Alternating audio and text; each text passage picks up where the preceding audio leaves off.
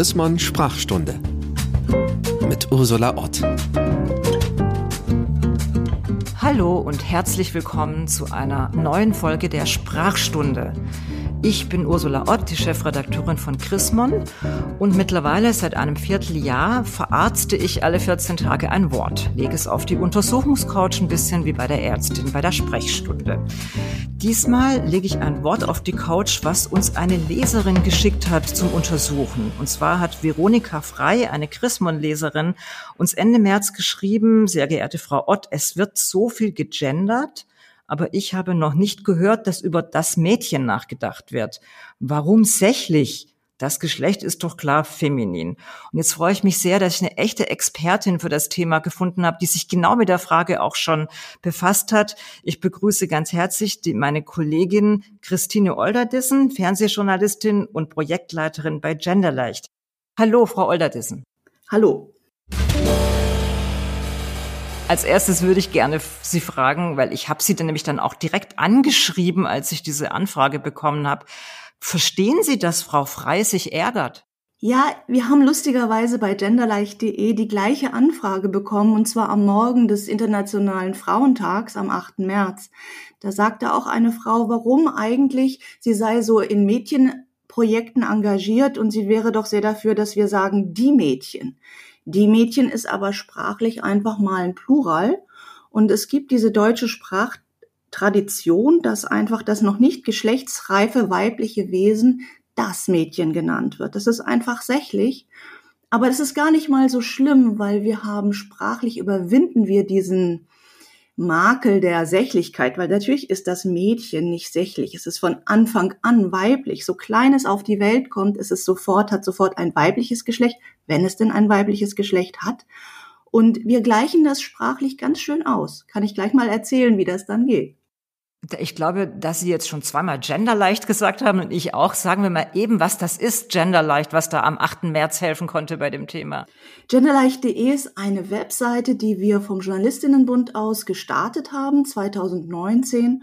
Und wir helfen vor allen Dingen Menschen, die im Journalismus tätig sind, damit ein bisschen besser zu gendern, also auf eine sehr milde Art und Weise, nicht überall Sternchen reinzukloppen, sondern Wege zu finden, sich geschlechtergerecht auszudrücken und trotzdem toll lesbare, unterhaltsame, gute, informative Texte zu erstellen. Und da wir ein Webportal sind, gibt es viele andere Leute, die, die das auch einfach mal aufrufen und sich schlau machen.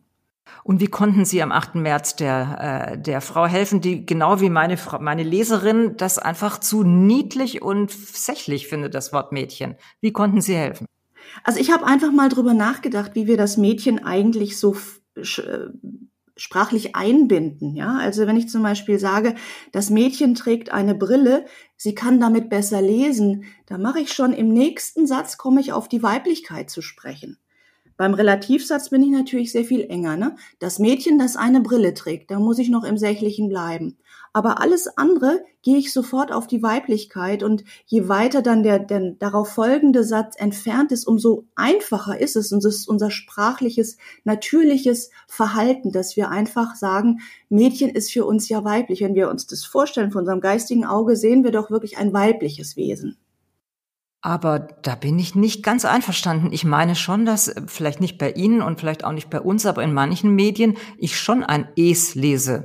Ja. Das Mädchen geht in die Schule und es äh, äh, freut sich jeden Morgen dahin zu gehen. Das würde es durchaus noch geben in den deutschen Medien. Das stimmt, das ist die sprachliche Kongruenz, das äh, ist auch komplett richtig. Es ist aber auch richtig, das Mädchen, äh, das ich heute Morgen mit dem Butterbrot in der Tasche verabschiedet habe, sie trifft in diesem Moment in der Schule ein. Ja, also ich kann damit spielen. Ich muss nicht in der Sächlichkeit bleiben. Ich finde ja sowieso Spielen ist ein sehr gutes Stichwort, weil vieles ist in dieser Gender-Diskussion so wahnsinnig ernst und verbissen. Deswegen lassen Sie uns noch ein bisschen mit diesem Mädchen spielen. Ähm, ich glaube, die Leserin, die uns geschrieben hat, hat sich auch ein bisschen darüber geärgert, dass es nicht nur sächlich ist, sondern halt auch so was Verniedlichendes hat. Das hat sie auch, ne? Also Chen ist ja schon immer ein was Kleines, Zartes, Niedliches. Auf jeden Fall, denn wenn wir dann weitergehen und sagen, wie ist denn die Entwicklung, das kleine Mädchen, das junge Mädchen und was ist eigentlich das Äquivalent? Wir reden von Anfang an von der Junge. Wenn wir sagen das Jüngelchen, das Bübchen, dann, dann nutzen wir auch die Verniedlichung, meinen aber eigentlich was anderes. Also der Standard ist zu sagen, das Mädchen. Und dann geht es ja weiter, das junge Mädchen als Zeichen dafür, dass das Mädchen allmählich in der Geschlechtsreife drin ist. Und erst so mit 16, 17, eher 18 sagen wir dann die junge Frau. Während wir bei den Jungen schon, bei den ganz Kleinen auf dem Spielplatz heißt es immer der kleine Mann. Da kriege ich mhm. immer zu viel, weil ich kann ja nicht sagen, die kleine Frau zu dem zu kleinen Babymädchen, ja. Ja, äh, und dann bis vor kurzem gab es dann äh, zwischen der Phase, wo ein Mädchen ein Mädchen ist und dann eine Frau, gab es ja auch noch das Fräulein. Das ist auch ein Neutrum komischerweise, ne? Ja, das, das Neutrum ist eigentlich immer dieses Zeichen für noch nicht geschlechtsreif, was aber nur bei den Frauen so verwendet wird. Und ähm, da hat man dann 1972 war es der Bundesinnenminister, Herr Genscher, höchstpersönlich, der gesagt hat, Schluss jetzt. Frauen und, und Männer oder Männer und Frauen haben das Recht, gleich angesprochen zu werden. Wir lassen das mal mit dem Fräulein. Und von da an waren alle Erwachsenen weiblichen Personen Frau.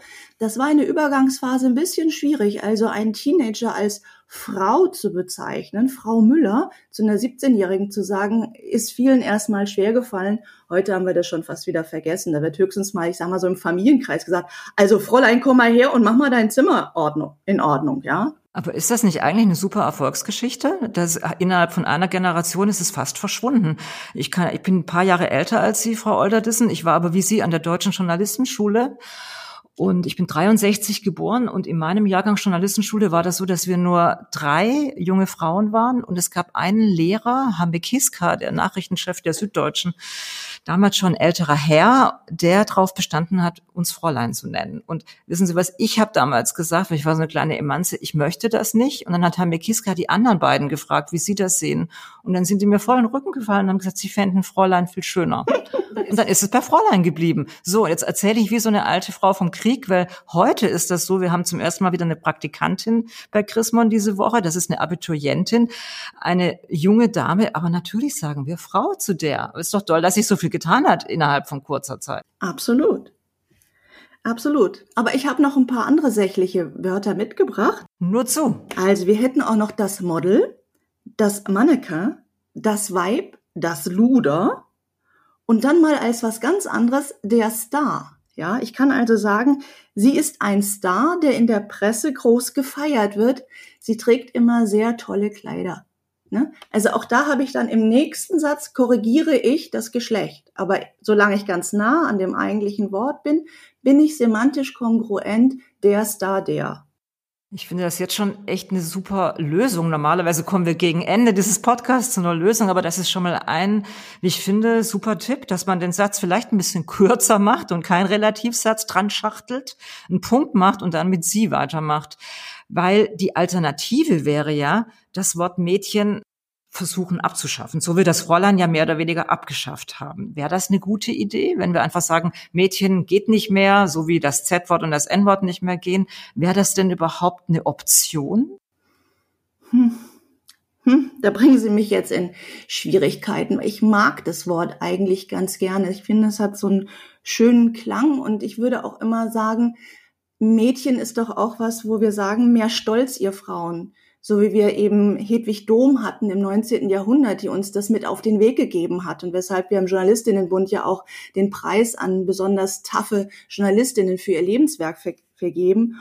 Und dann denke ich, lasst uns doch bei Mädchen bleiben, mehr Stolz, ihr Mädchen, ja? Ja, da, schließt sich jetzt ein ganz doller Kreis, weil mein letzter Podcast war mit einem Chrismon-Leser, der über das Wort Stolz nachdenken wollte. Das haben wir auch zusammen getan. Und ich habe genau diesen Hedwig-Dom-Satz auch gesagt. Und ich glaube, stolze Mädchen, starke Mädchen sind deswegen so ein guter, ich sag mal, Claim, würde wahrscheinlich das Bundesfamilienministerin sagen, weil es eben ein Widerspruch ist. Ein niedliches Wort Mädchen und ein stark oder ein, ein äh, Stolz davor.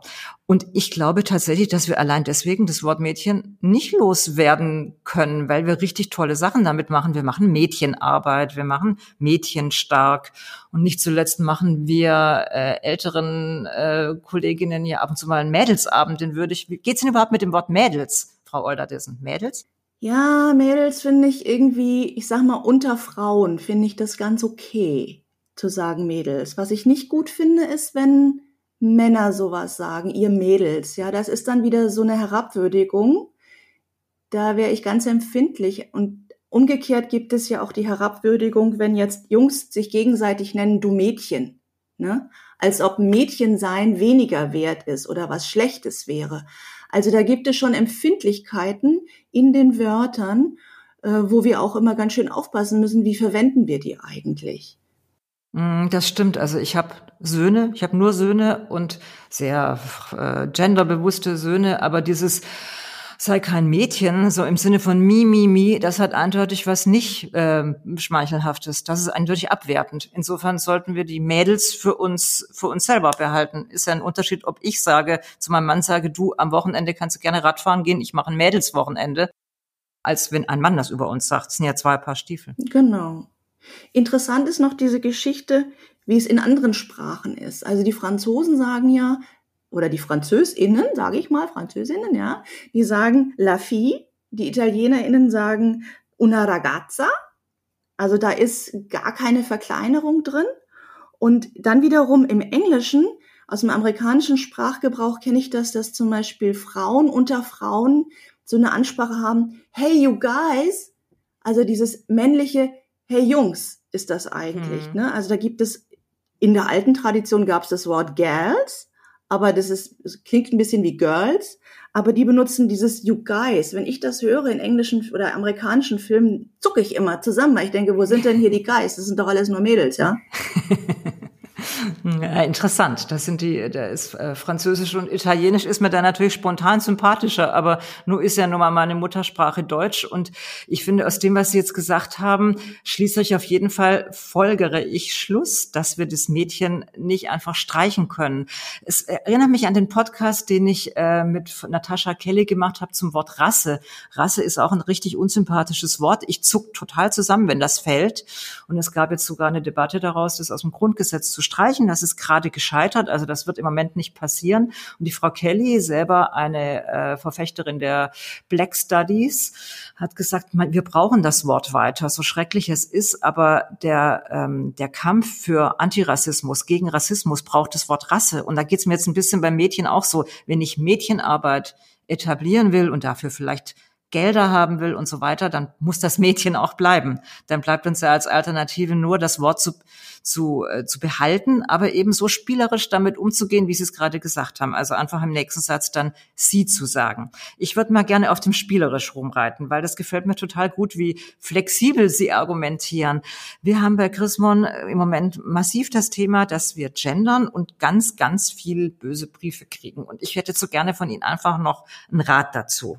Also da geht es jetzt nicht um Mädchen, sondern da geht es tatsächlich um die weiblichen Be äh, Berufsbezeichnungen wenn wir versuchen abzuwechseln, wir versuchen alles, was Sie auch in auf Gender leicht empfehlen, also mal einen ganzen Satz zu machen, mal ein Partizip, ein Gerundium zu machen, aber wenn es nicht anders geht, machen wir den Doppelpunkt. Wir haben erst Sternchen gemacht und dann haben wir einen Unterstrich gemacht. Jetzt machen wir den Doppelpunkt, auch weil er barrierefreier ist und dieser Doppelpunkt bringt unsere LeserInnen zur Weißglut und es gibt richtig viele Briefe, die sagen, wenn wir das weiter so machen, dann bestellen Sie das Abo ab, wenn Sie ein Abo haben, beschweren sich bei der Kirche. Es geht so weit, dass sie sogar sagen, ähm, dann, äh, dann würden sie einfach überhaupt nicht mehr, sie würden einfach grundsätzlich keine Magazine lesen, die gendern.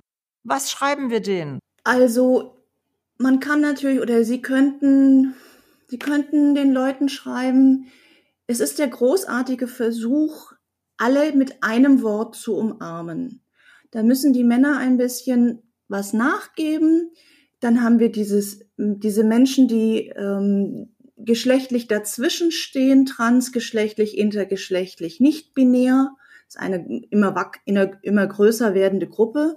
Und dann haben wir die Frauen. Und indem wir solche Wörter bilden, wie zum Beispiel JournalistInnen oder FranzösInnen, ähm, ist es tut es dem Genüge, dass wir versuchen, in der Sprache immer kurz und knapp zu sein. Natürlich könnten wir immer weiter sagen, ja, Journalisten und Journalistinnen, dann haben wir aber diese dritte Gruppe vergessen. Die wollen wir auch irgendwie darstellen. Ich finde, das ist natürlich immer schwierig, weil es gibt ja auch noch andere Identitäten, die kein Zeichen bekommen, also sprich religiö religiöse Gruppen, also ein bisschen die Menschen jüdischen Glaubens oder muslimischen Glaubens, die sind ja auch eine Minderheit, die bekommen kein Zeichen oder Menschen, die eine Behinderung haben. Warum hat also jetzt, sind wir so vor vier, fünf, sechs Jahren auf die Idee gekommen, dieses Sternchen zu machen. Das ist vielleicht auch aus der Tradition. Wir hatten ja zunächst das Binnen-I als Verkürzung zwischen Männer und Frauen dazwischen gesetzt und da hat sich das Sternchen draufgesetzt. Ich weiß, dass das kompliziert ist und ich würde immer versuchen, an ihrer Stelle das nur sparsam einzusetzen, das an einigen Stellen markant zu benutzen und vor allen Dingen besser nie im Singular, weil das gibt grammatikalisch immer ganz große Probleme. Wie meinen Sie, das verstehe ich nicht. Was nicht im Singular? da, wenn ich jetzt sage, ähm, die, die, äh, ich habe da immer keine Beispiele, weil ich merke mir das nicht. Diese schrecklichen Sätze, die uns manchmal im Textlabor erreichen und die Leute dann fragen, wie kann ich das besser formulieren, wo ich dann immer sage, äh, mach eine Umschreibung, äh, mach einen, einen Relativsatz, entferne dich von dem, was du da sagen willst, von mit der Person, versuche die Tätigkeit zu beschreiben. Worum geht's hier eigentlich? Weg von diesen wir haben im Journalismus so viele Menschen immer in unseren Texten drin und oft ist das gar nicht nötig. Ich muss nicht sagen, der Rentner bekommt mehr Geld, sondern ich kann auch sagen, juhu, es gibt mehr Rente. Also ich kann mhm. das, ich kann es immer vermeiden, so viele Menschen zu benennen und wenn ich sie nenne, dann kann ich überlegen, will ich jetzt über Frauen schreiben, über Männer schreiben, über Menschen, die dazwischen sind, die dritte Option das kann ich dann richtig benennen und nicht nur einfach ein Zeichen machen. Und dann komme ich auch drauf, dann kann ich auch alle anderen Identitäten besser benutzen und fange an, drüber nachzudenken, über die, die Sensitivität in, in der Sprache. Was will ich eigentlich wirklich sagen? Das ist, äh, zieht sich wie ein roter Faden durch diesen Podcast, dass es halt manchmal keine einfache Lösung für alles gibt, sondern, und da haben wir in digitalen Zeiten haben wir ja Platz. Manchmal braucht man einfach ein paar mehr Worte und auch ein paar mehr Gedanken, bis man die perfekte Formulierung hat. Diese Sammelbegriffe, die eben traditionell oft männlich sind, die passen halt nicht so gut. Das, also ich, dieses sich ein bisschen mehr Mühe geben, das gefällt mir eigentlich recht gut. Wir sind ja ein evangelisches Magazin, da steht Arbeit und Fleiß ganz oben. Deswegen finde ich ja gut, sich neue Gedanken zu machen. Trotzdem nochmal die Frage, so spielerisch und so flexibel, wie Sie das jetzt sehen, sehen das viele nicht. Warum sind die Menschen so verbissen und so böse bei diesem Thema Gendern? Da muss doch irgendwas dahinter stecken. Naja, also das hat sicherlich damit zu tun, dass das Thema Gendern die Geschlechterordnung als solches in Frage stellt. Wenn wir also sagen, es gibt nicht nur Männer und Frauen und wir bezweifeln auch, dass Männer immer das Sagen haben und Männer als das Nonplusultra gelten, alles richtet sich nach ihnen. Die Größe der Autositze, genauso wie die äh, Medikamente, die entwickelt werden. Ja? Die Versuchspersonen sind immer nur Männer. Und das kann es irgendwie nicht sein. Die Hälfte der Menschheit sind nun mal Frauen. Und wenn wir dann noch gucken, wer ist äh, intergeschlechtlich, transgeschlechtlich, dann gucken wir, es gibt noch mal andere Daseinsformen. Und wir, wir leben eigentlich in einer Zeit, wo wir sagen, wir müssen ein bisschen mehr Rücksicht nehmen auf die ganzen vielen verschiedenen Identitäten, die um uns herum sind. Es gibt nicht nur eine Form, Mensch zu sein. Ja, und genau das ist das, was, glaube ich, manchen Leuten Angst macht. Aber vielen Dank für diese vielen Formulierungshilfen. Wir schreiben tatsächlich jeder Leserin und jedem Leser. Es sind auch viele Frauen dabei, die sich beschweren und gehen in den Diskurs und bin aber sicher, dass wir nicht alle überzeugen. Äh, wir halten es so mit Frau Diewald, die wir auch eine Begegnung zu dem Thema hatten, die den Gender-Duden geschrieben hat, die sagt, Hauptsache wir fangen an. Es muss noch nicht perfekt sein mit dem Gendern. Und ich glaube, so ist es bei uns im Blatt. Manches geht uns durch und manchmal passt es nicht, aber wir zeigen, dass wir es verstanden haben und dass wir rumprobieren. Jetzt fällt mir noch eine Frage ein, nämlich ich habe noch eine Frage von der Leserin bekommen, die gleich ein doppeltes Problem hat. Die ist Pfadfinderin und die hat, macht einmal im Sommer immer so ein Camp mit Flüchtlingsmädchen. Und die hat mich gefragt, wie sie denn, äh, wie sie die eigentlich einladen soll. Eigentlich findet sie Flüchtling blöd und Mädchen blöd, aber alles andere, was sie probiert hätte, würde auch doof klingen. Sowas wie junge Geflüchtete, äh, junge weibliche Geflüchtete klingt ja auch doof. Haben Sie da zufällig noch eine Lösung für auf die Schnelle? Naja, also ich denke schon, das Wort Geflüchtete hat sich ja doch gut etabliert, weil Flüchtling ist ja nur eine Person, die tatsächlich gerade auf der Flucht ist. Wenn sie hier schon mehrere Jahre sind, dann sind es Geflüchtete. Darüber hatten wir gerade einen Podcast über Flüchtling oder geflüchtet, aber tatsächlich hat sie mich nach den Mädchen gefragt. Genau. Und dann ist eben die Frage, wenn die jetzt, ich meine, die große Flüchtlingswelle, die war 2015. Das heißt, es sind ja zum Teil Mädchen, die hier entweder geboren sind oder hier aufgewachsen sind. Das heißt ja, eigentlich ist es für mich, der kulturelle Hintergrund kommt doch dann wieder stärker nach vorne. Also das sind jetzt Mädchen mit einer Familie, die aus Syrien sind, die aus äh, Marokko sind, aus äh, Afghanistan, äh, aus aller, aus allen möglichen Ländern. Und ich würde, glaube ich, immer eher versuchen, dann in die Richtung zu gehen, weil dass es Geflüchtete sind, ist doch vielleicht für junge Menschen, deren Existenz hier in Deutschland schon viel länger ist als das, die Zeit des Flüchtens.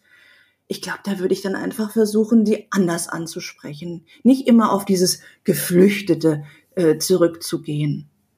Und wieder mal äh, ist, finde ich, sehr menschenfreundlich Ihren Rat. Guck genau hin, wo, wie lange sind die schon hier, aus welchen Ländern kommen die und vielleicht braucht man dann halt auch wieder zwei Sätze und schreibt, wir sind diesen Sommer mit jungen Frauen, deren Eltern aus Afghanistan geflüchtet sind oder die aus einem äh, Flüchtlingscamp in, äh, in Köln-Hohlweide kommen. Und man muss wahrscheinlich einfach ein paar mehr Worte machen, um sensibel und gerecht der Sache zu werden. Vielen Dank, das waren so viele konstruktive Ratschläge. Ich bedanke mich ganz herzlich und verspreche, wir werden weiter unser Bestes geben, dass wir gutes Deutsch sprechen und gendergerecht äh, zumindest zeigen, dass wir drüber nachdenken.